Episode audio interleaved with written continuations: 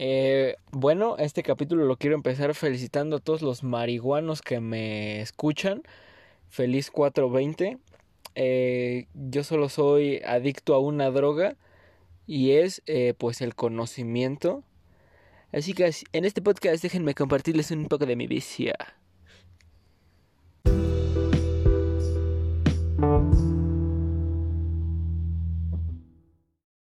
Eh, hola, bienvenido al podcast Mucho Oído, el podcast donde se platican de temas interesantes que nos incumben a todos. Entonces, eh, cuate mío, mucho oído.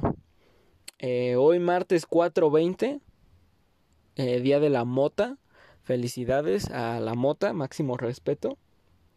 no la consuman, pero bueno, ya se va a acabar marzo, abril eh, acabo de indiscretamente. ¿What the fuck? ok, ya. No estoy teniendo un buen día, pero ya respiré. Vamos a empezar de nuevo. Eh, hoy es 4.20, Día de la Mota. Nomás quería recalcar que es gracioso que hay un Día de la Mota. Eh, felicidades a la señora Mota. también hay un Día de la Mar Mota, pero ese ya es otro día. Entonces ya en ese día contaré más de eso. Eh, el punto era que el tema del día de hoy, como todos los temas que se van a hablar en este podcast, es muy interesante, nos incumbe a todos, así que mucho oído. ¡Ay! Ok, ya hice la introducción tres veces seguidas. Lo voy a dejar porque es muy auténtico. Yo lo estoy manteniendo real. Que si hablando de real no vieron el capítulo pasado, estuvo bien pepón. Yo lo hice. Eh, salí en llamas del estudio en el que grabo porque me tiré unas barrotas. Soy muy bueno hablando, soy buenísimo haciendo esto, güey. Yo nací para esto, pero bueno, el, el punto no es ese. Bueno, vean el capítulo, está muy bueno. Se llama Real. Nomás donde sea que estén viendo esto, scrollen para abajo y va a salir. Eh, al igual que comentaba en ese capítulo, mis fuentes están siendo muy limitadas porque pues llevo sin interactuar con más personas que no sean mi madre por mucho tiempo. Entonces, eh, mis métodos de observación social, ay hijo de su madre, mis métodos de observación ah, evolucionaron. Ahora ya no observo gente porque no he visto gente. Ahora eh, veo mucho internet, si antes estaba pegado a Twitter y mis redes sociales y cosas así, ahora lo estoy más. No solo porque no tengo nada mejor que hacer, sino porque es un buen método de análisis.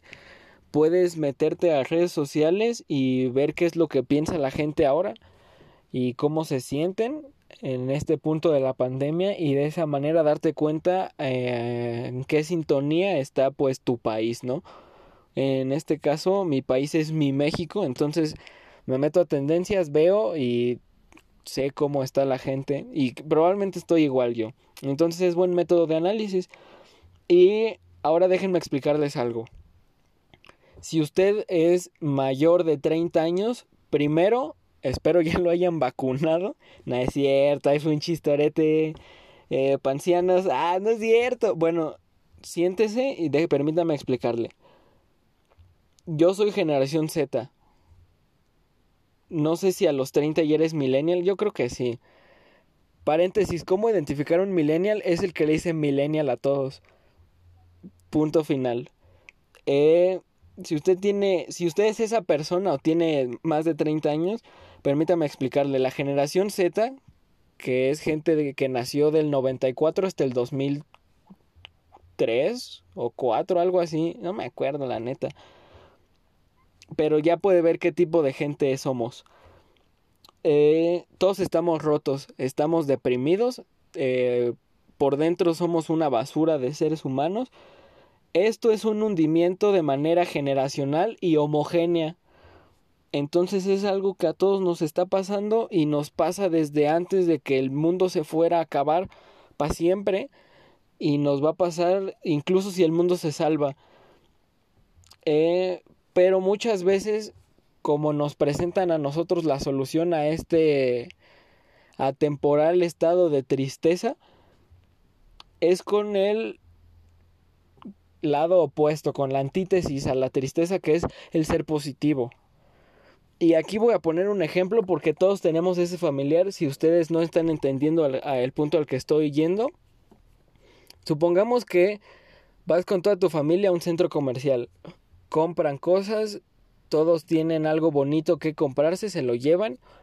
Eh, se la pasan increíble, risa, estás con tu familia, no hay COVID, entonces es un buen día claramente se comen un helado delicioso, el día está bonito, no hay sol, pero tampoco está nublado y no hace calor, pero tampoco hace frío, o sea, es todo bien. Acaba su día en el centro comercial y se van a cenar a una taquería. Llegan a esa taquería, ustedes se piden tres tacos y los tacos les llegan feísimos. ¿Y ustedes qué hacen? Pues claramente se quejan, dicen, ay, ay, mis tacos están feísimos, desearía no haber despertado este horrible día porque estos tacos me acaban de hundir. Va a haber un familiar, todos tenemos esa tía. Ya ustedes sabrán cuál es su tía. Y ya ustedes sabrán, si mi familia escucha esto, cuál es mi tía. Pero es esa que te va a voltear a ver. Va a poner su mano en tu hombro y te va a decir, mijito.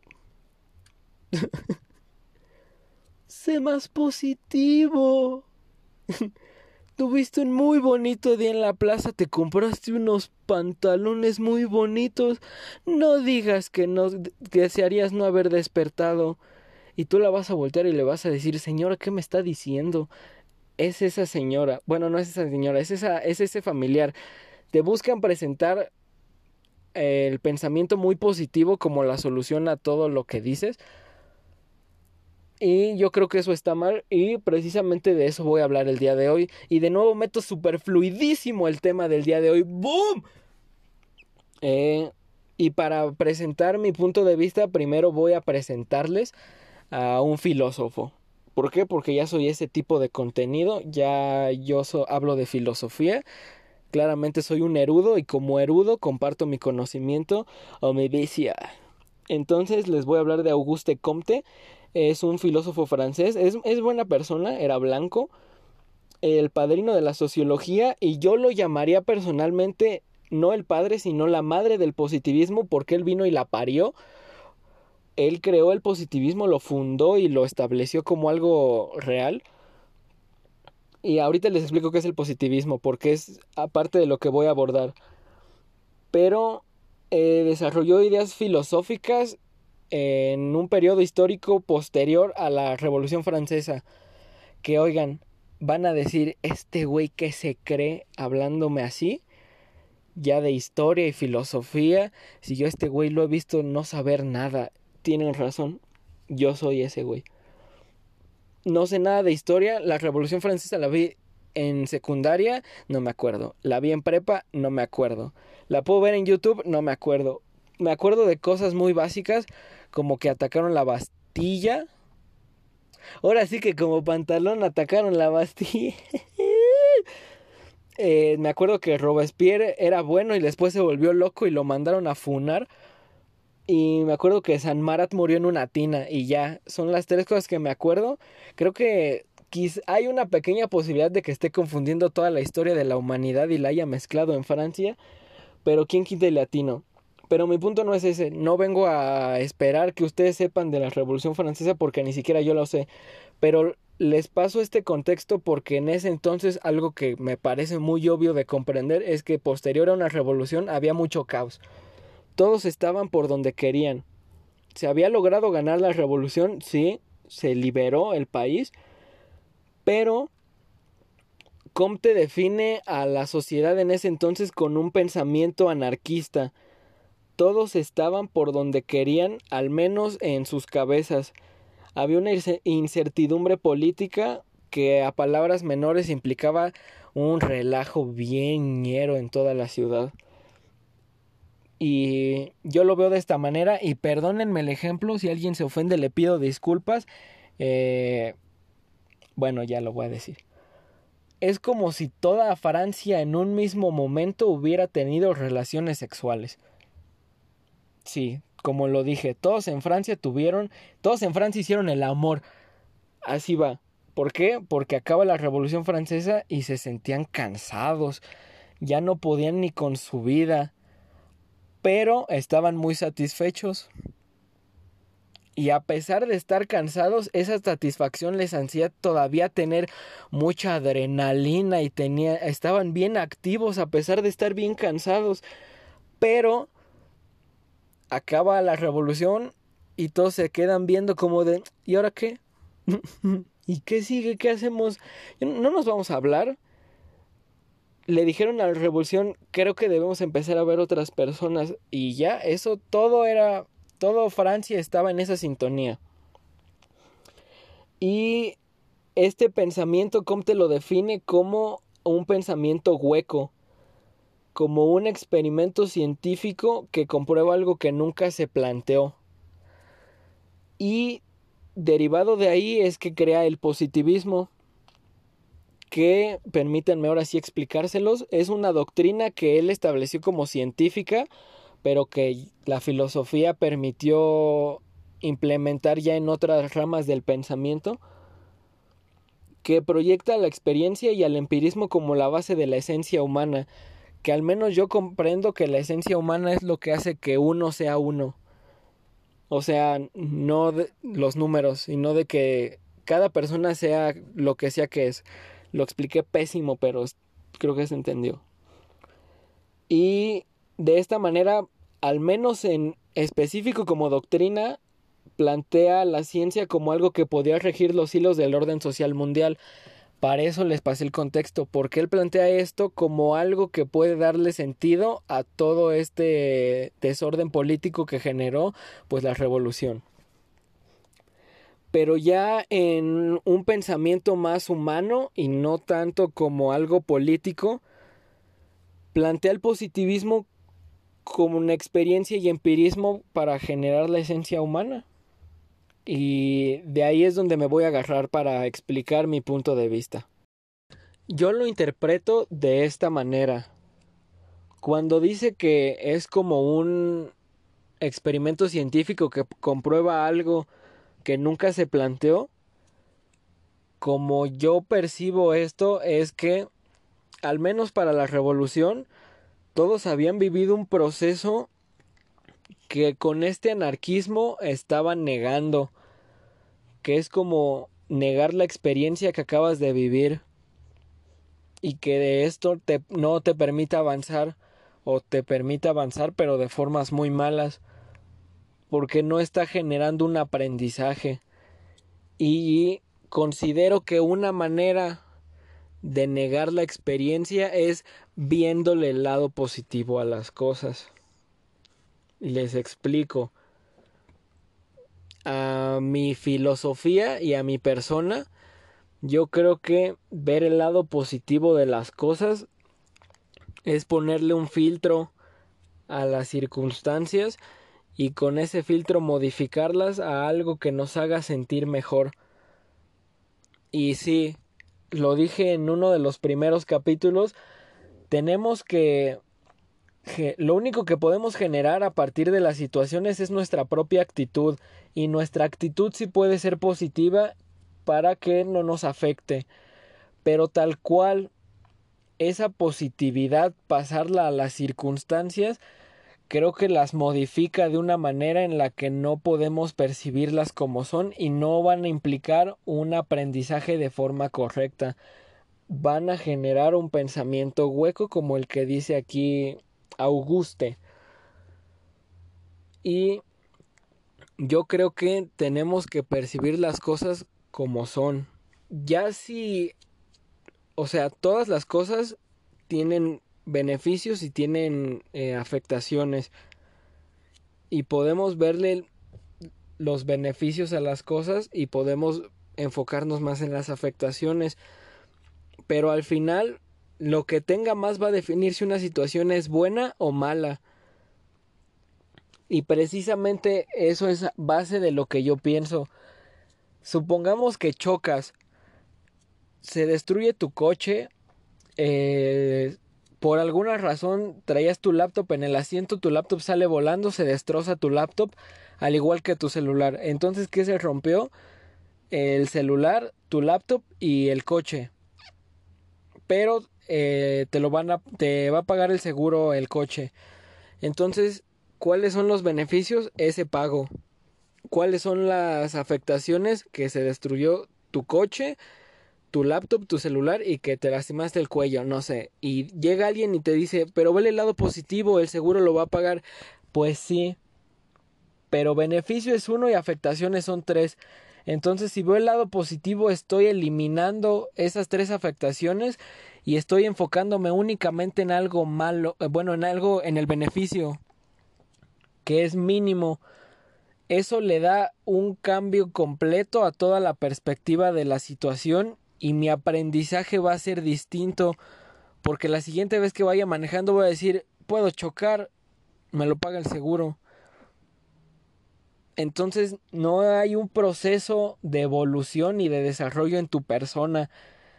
Yo creo que lo que deberíamos hacer, volviendo al mismo ejemplo, sería, pues esto estuvo fatal.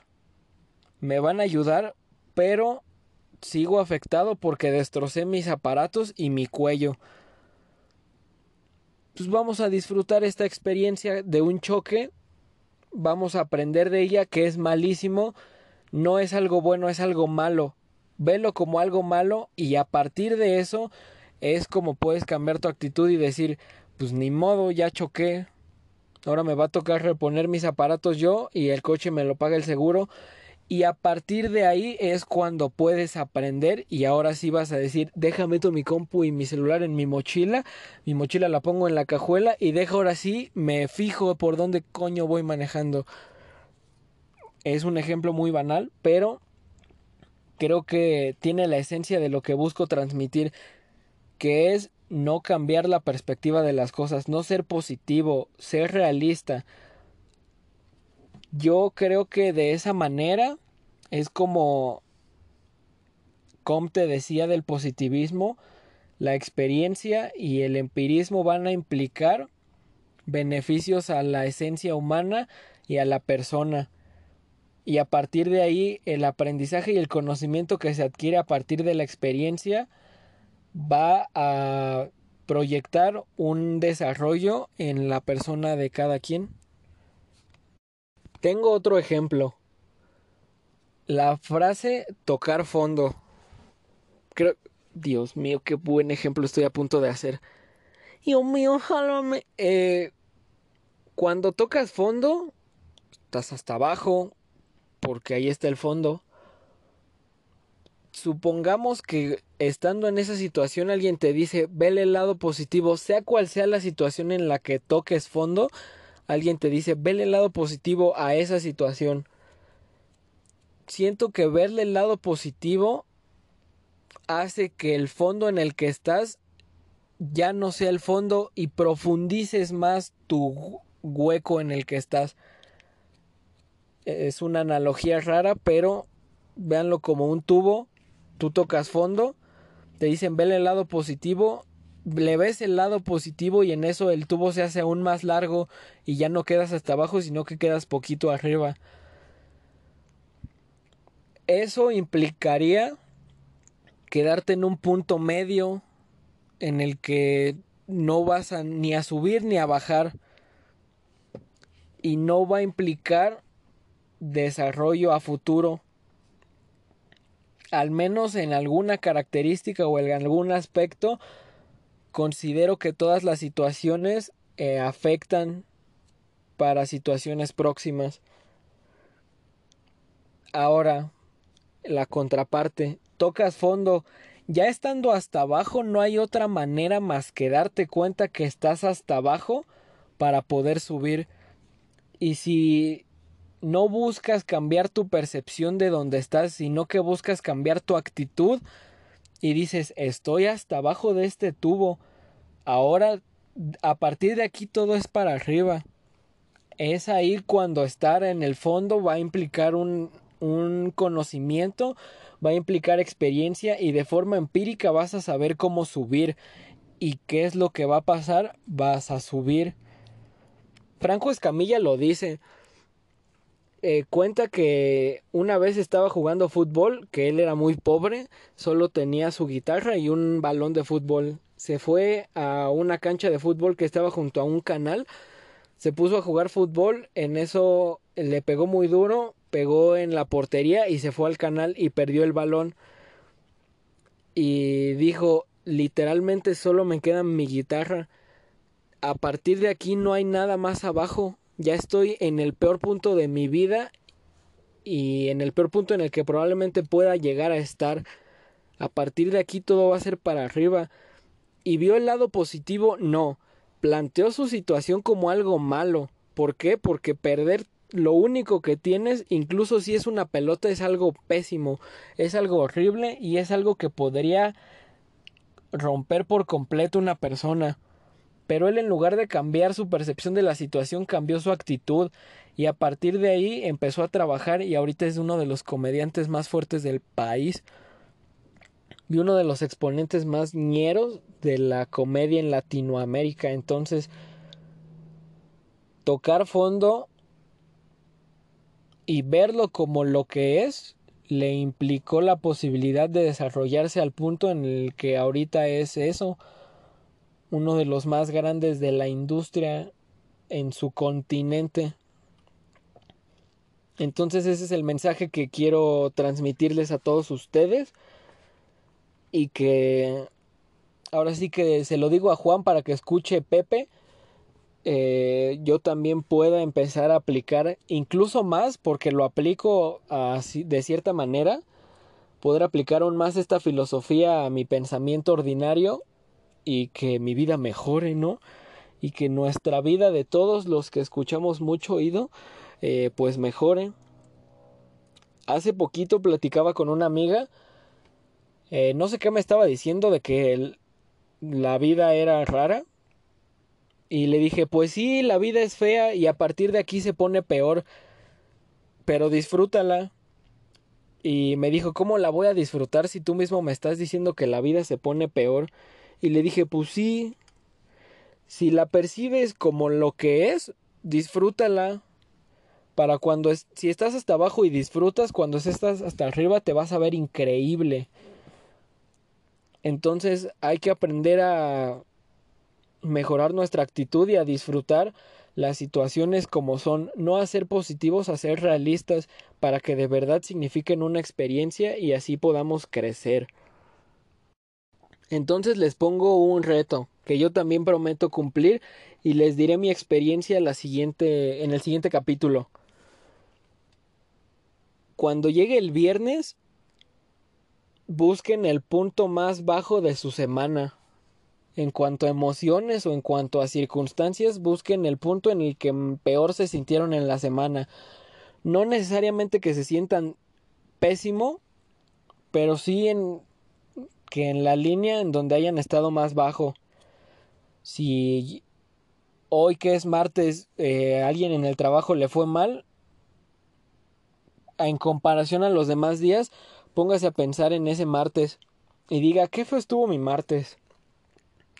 Afortunadamente tuve eh, el podcast de mucho oído que alivianó mi día y me lo hizo sentir muy bien.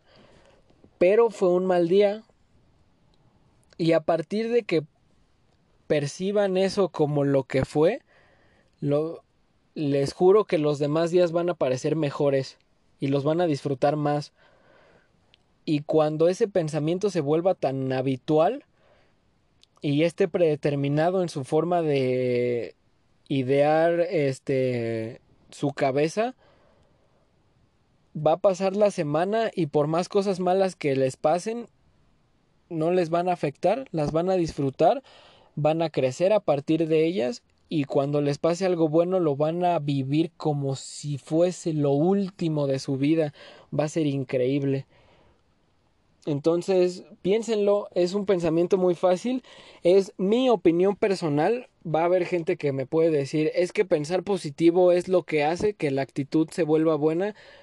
Para mí no, y yo les planteo por qué, pero también lo que busco que hagan es que piensen qué es lo que yo estoy diciendo a lo que pueden ser afines a que de su punto más bajo aprendan para que disfruten el punto más alto de su ambiente y de esta manera uno pueda ser feliz. Entonces, si plantea lo que te estoy diciendo, busca la parte que mejor te sirva y adáptala a tus propias ideas.